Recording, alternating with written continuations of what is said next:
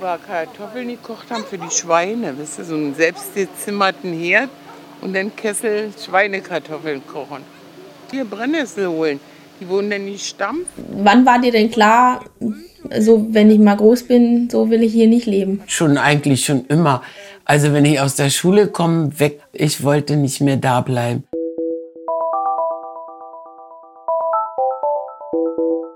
Mensch Mutter, ein halbes Leben in der DDR.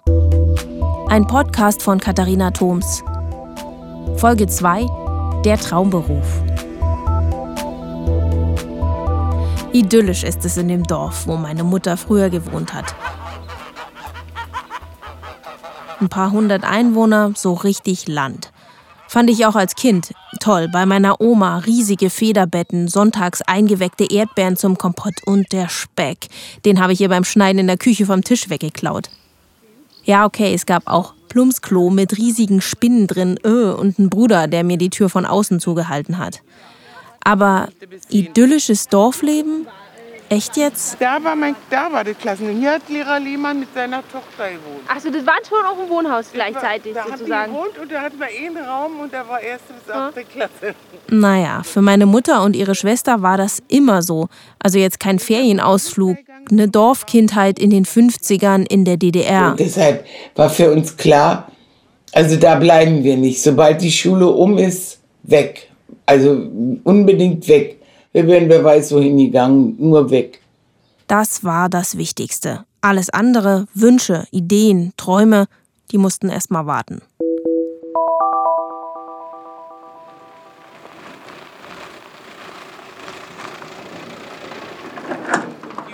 Und dann unter das Futter gemischt. Omi, Kartoffeln und ein bisschen Nit äh, Schrot. Omi, da wohnt jemand drin. Naja, da hat mal früher meine Mama drin gewohnt. Wir stehen vor der alten Kaserne, also Mietskaserne. Die alten Wohnungen für die Landarbeiter, genau am Feldrand. Am Dorfanfang links Kirche und Friedhof und rechts der obligatorische DDR-Plattenbau. Den gibt's in fast jedem Dorf im Osten. Steht da bis heute, halb leer, graue Betonwände, Marke Kastenbau. Wie in Berlin, nur in klein eben, platte Version Dorf. In das Dorf fährt meine Mutter bis heute noch, zu Besuch. Oft mit ihrer Schwester, manchmal auch in großer Familienrunde. Und das, obwohl meine Oma schon lange nicht mehr lebt. Jetzt besuchen wir eben die ehemalige Nachbarin. Ja, da haben wir uns. Das ist die Gräfin und die Schofe. Kaffeetafel und Erinnerungen an früher. Das ist ja witzig. Guck mal, hier gehen wir im Garten Ja. Kuchen essen. Und da ist so ein kleines Mädchen. Das äh, würde ich wohl ist. Sagen, Ja. das ja. würde ich so Je mehr Abstand sie hat, desto erstaunter ist meine Mutter über ihre eigene Geschichte. Wasser holen, wir hatten kein Wasser im Haus, wir mussten an die Pumpe. Das war so ein Stück weg und dann haben wir, hatten wir jeder, hatten wir so kleinere Eimer, weil die großen noch nicht, weil wir ja noch ziemlich klein waren da. Und dann Wasser holen. Und wenn wir es vergessen haben und meine Mutter irgendwo dann kam, dann aber rasch gerannt zur Pumpe und Wasser holen. Wenn meine Mutter von ihrer Dorfkindheit erzählt, dann klingt das für meine Ohren wie von lange vor dem Krieg. Meine Güte, das klingt echt wie aus dem Ja, die- 19. Jahrhundert. Ja, war's ja auch. Das war nach dem, guck mal, das war nach dem Krieg, das war vielleicht fünf, sieben Jahre nach dem Krieg. Das heißt, ihr musstet als Kinder da immer mit ran. Ja, Schule, nach Hause, umgezogen, Lappen an die Knie und ab und dann hingekniet und dann wurde über den Acker gerobbt und Rüben verzogen. Und äh, ja, wir haben es ja schon ge- gejammert, das war ja dann auch schon warm. Wir wollten nicht mehr. Und dann meine Mutter, ach, ich habe noch ein Stück genommen. Es wurden so zwölf Reihen immer abgesteckt auf dem Feld für, für verschiedene Arbeiter da. Und äh, dann, ja, sie hat noch ein Stück genommen und dann wir wieder. Und manche Felder waren so lang mit dem Hügel, man hat das Ende nicht gesehen. Es war schrecklich. Aber wir mussten ran. Also nach der Schule gab's nichts bis abends. Es war halt so, du musstest. So, Wenn du ein bisschen was haben wolltest, mal mir was leisten wolltest.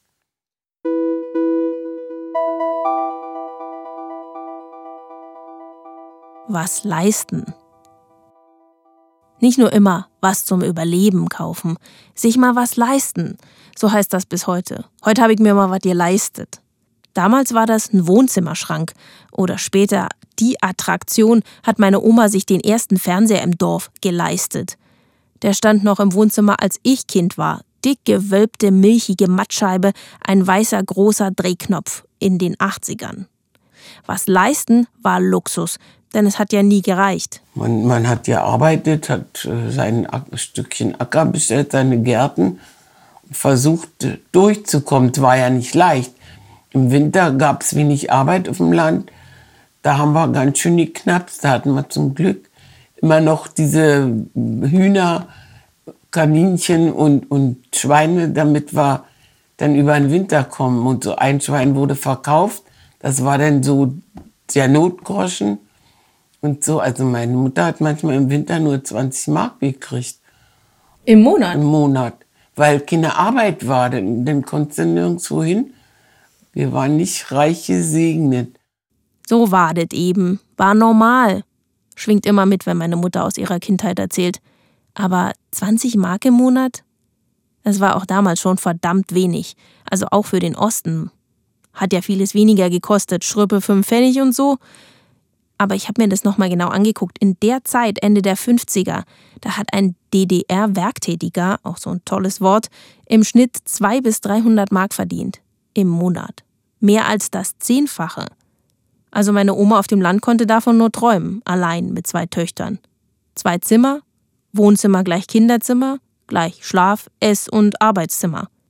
Selbstversorgerin war sie, Hausfrau auch, und der ganze Kram mit Garten und Viehzeug, das lief ja nur nebenbei, neben der Arbeit, im Stall als angestellte DDR-Landarbeiterin auf dem volkseigenen Gut im Dorf. Ja, bei uns war ja ein volkseigenes Gut, also keine LPG. Ach so, wo ist da der Unterschied? Na, LPG, da waren ja Bauern, mhm. die dann zusammengeschlossen. Und bei uns war ja ein Rittergut und äh, da waren nur Arbeiter, Gutsarbeiter.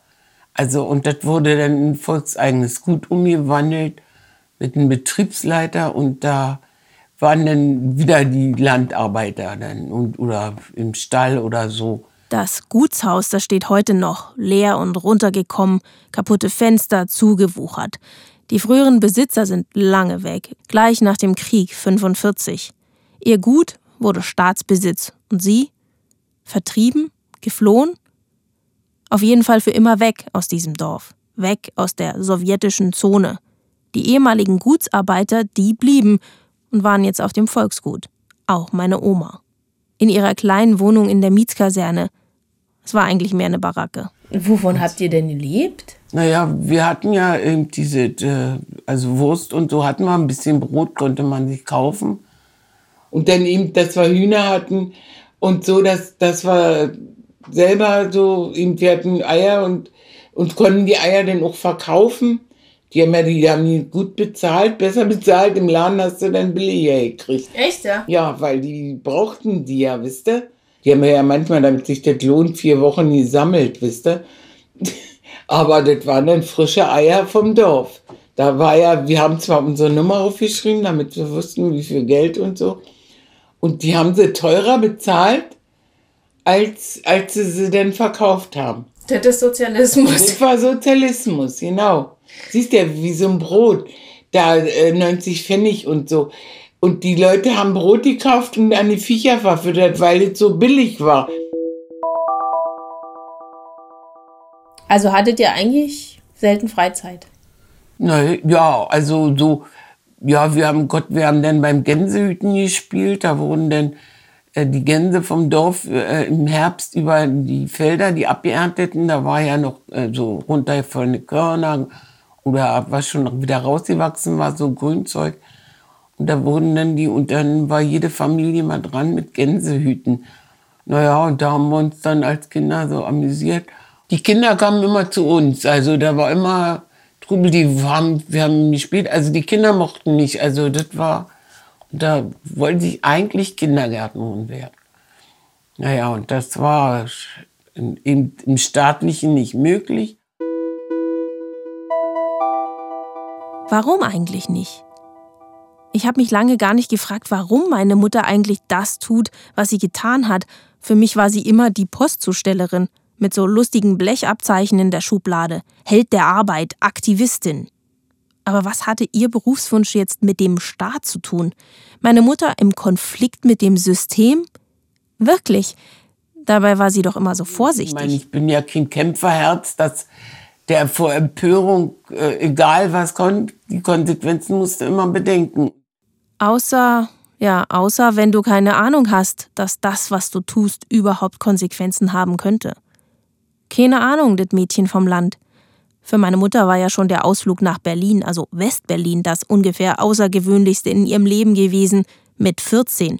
1961, aber noch vor dem Mauerbau. Für uns war das so weit weg, Berlin, ach Gott, war wie hinter Australien.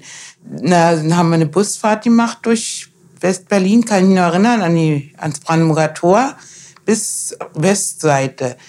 Und dann hier dieses Rias-Haus haben wir gesehen da. Der Rias lügt die Wahrheit, war der Spruch. Propagandawitze. Es gibt keine bessere Werbung.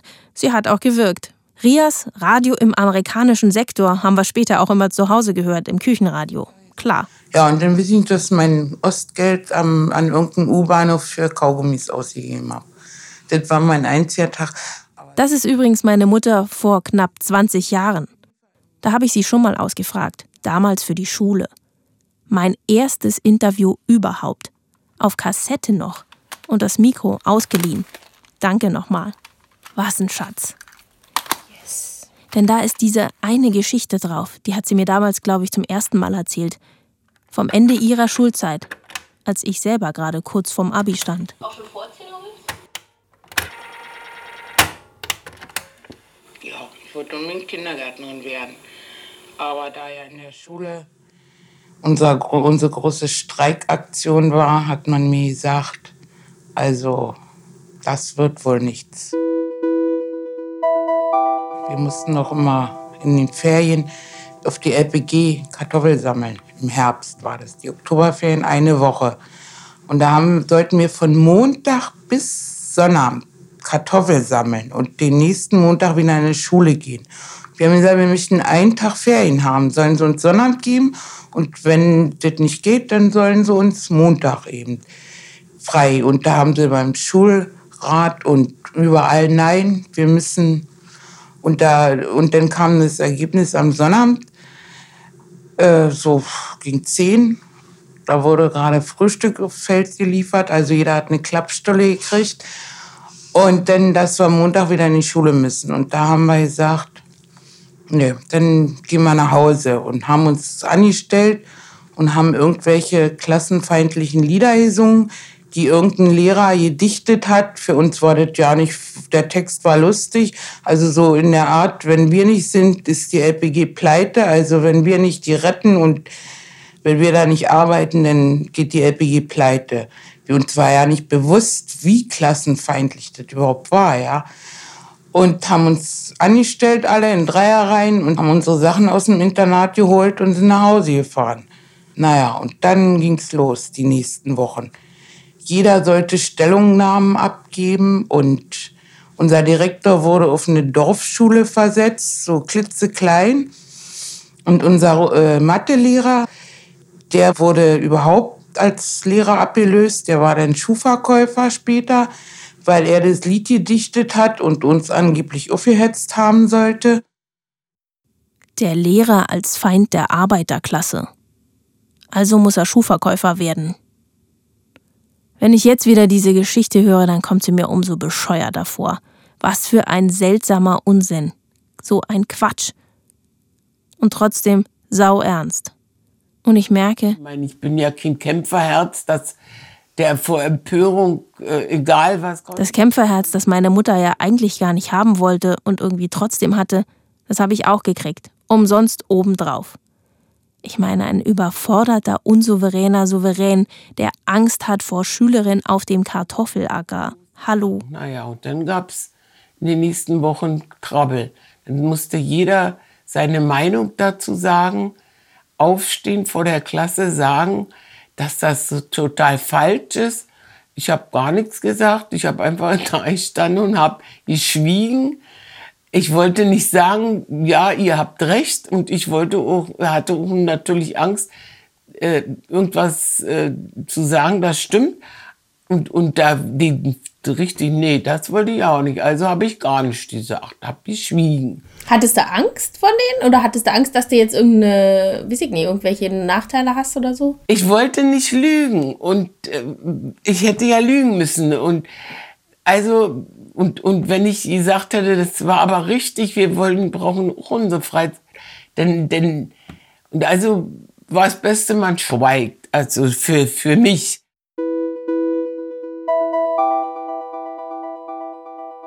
Da hat man mir gesagt, also hier mit Kindergärtnerin und sozialistische Kinder erziehen, ist ja wohl bei mir dann nicht mehr drin. Also das kann ich mir abschminken. Also da werde ich wohl keine Chance mehr haben. Und das hat sie einfach so hingenommen? Frage ich mich. Heute. Komisch. Damals mit 17 haben wir da gar nicht drüber gesprochen. Ich habe sie gar nicht gefragt. Und heute? Und hat das auf euch nicht also Eindruck gemacht, dass wegen so einer Lappalie plötzlich so eine Konsequenzen da aufgefahren werden? Naja, da wusste man denn, also lieber kuschen, lieber ruhig sein, gar nichts mehr sagen. Ist am besten und so. Aber damals, wir waren einfach empört. All, all, warum müssen wir die ganze Woche arbeiten für nichts? Und so, und Nö, das haben wir nie eingesehen. Und, aber das, die Konsequenzen, dass das so ausartet, hat natürlich keiner bedacht. Würdest du sagen, das hat dich geprägt schon so fürs Leben in der DDR, so, so eine, dieses Erlebnis? Natürlich. Man wusste, es kann Konsequenzen haben, wenn du wirklich, also so ein Drahtzieher wirst, dann bekommst du nicht weit. Du hattest keine Chance. Und da ist man dann lieber ruhig. Traumberuf erstmal abgehakt. Einfach so.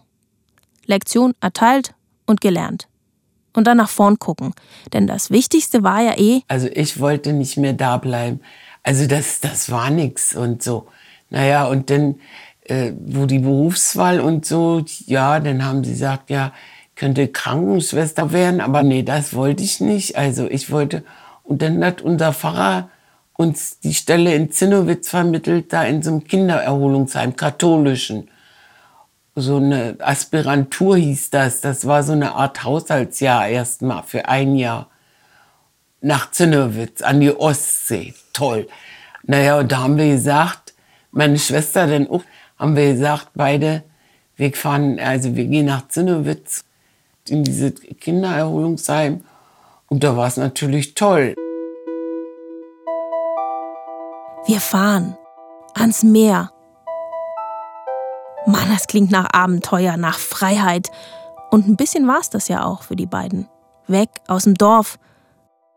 Aber sind wir ehrlich, ein Hauswirtschaftsjahr bei katholischen Nonnen, ich weiß ja nicht. Aber das war jetzt noch keine richtige Ausbildung oder sowas, oder? Nee, das war so eine Art Haushaltsjahr. Wir mussten ein paar äh, Wochen in die Küche zum Beispiel oder äh, in die Wäscherei und, oder im Garten, aber ich hatte Glück, ich kam da auf so eine Station mit Kindern, da mit einer, mit einer Schwester, die äh, mochte so mit Kindern nicht so, die war schon älter und so. Und die hat mich dann nicht mehr weggelassen. Das dann das nächste Mal bei Mensch Mutter. Ein halbes Leben in der DDR. Ein Podcast von Katharina Thoms. Musik Chill Carrier. Sounddesign Fabian Schaller. Zeichnung für Mensch Mutter Melanie Geiver. Auf der Seite menschmutter.de mit A natürlich geschrieben. Da könnt ihr mir auch eine Mail schreiben, wenn ihr Bock habt. Ich freue mich. Naja, aber ich habe in einer heilen Welt gelebt. Also mir hat nichts gefehlt. So nicht, aber was, was draußen, wie das da läuft, keine Ahnung.